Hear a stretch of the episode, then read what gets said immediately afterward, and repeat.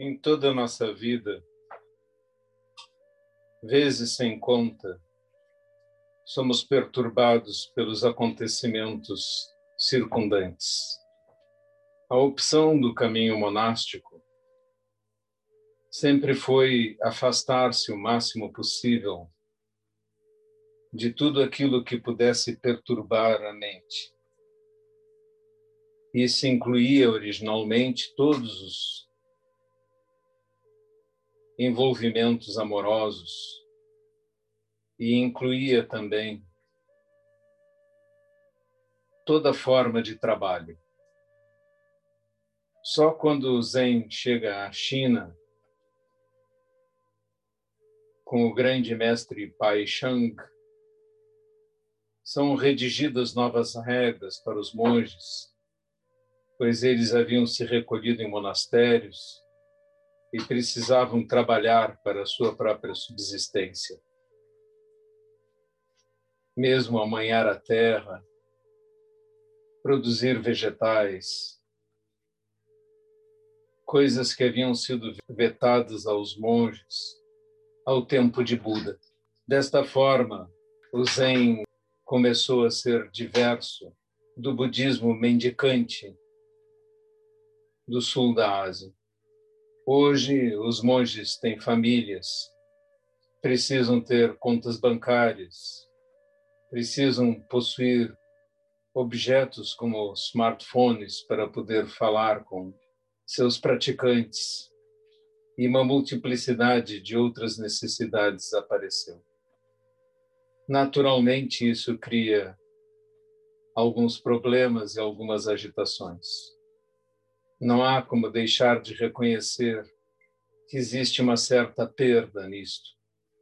Do outro lado, os leigos ascenderam a um nível de prática muito mais elevado do que nos tempos primitivos, em que tudo que eles podiam fazer era alimentar e acolher os monges, mas o caminho espiritual lhes era praticamente vedado deixado para outras manifestações kármicas no futuro, para outras vidas.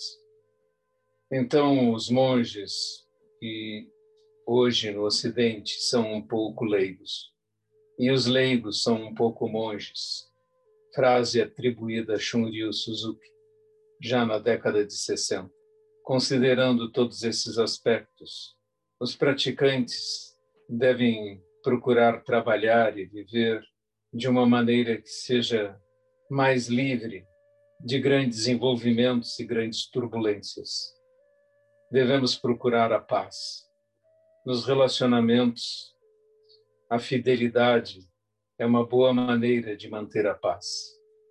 No trabalho, procurar um trabalho que produza menos agitação é sempre melhor do que trabalhar de uma forma muito turbulenta ou em lugares com grandes exigências ou mesmo que tenham algum comportamento que fira os preceitos budistas.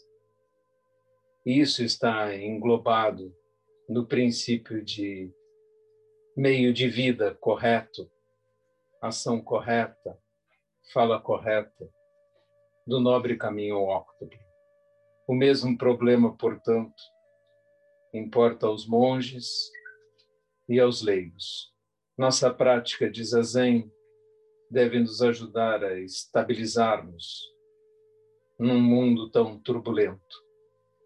Mas, na medida do possível, devemos nos afastar da turbulência do mundo para facilitar nossa prática usando sensatez e discernimento, tentemos conciliar as duas coisas, para que nosso espírito possa viver em paz e que para nossa mente possa manter a clareza que desenvolvemos no zazen.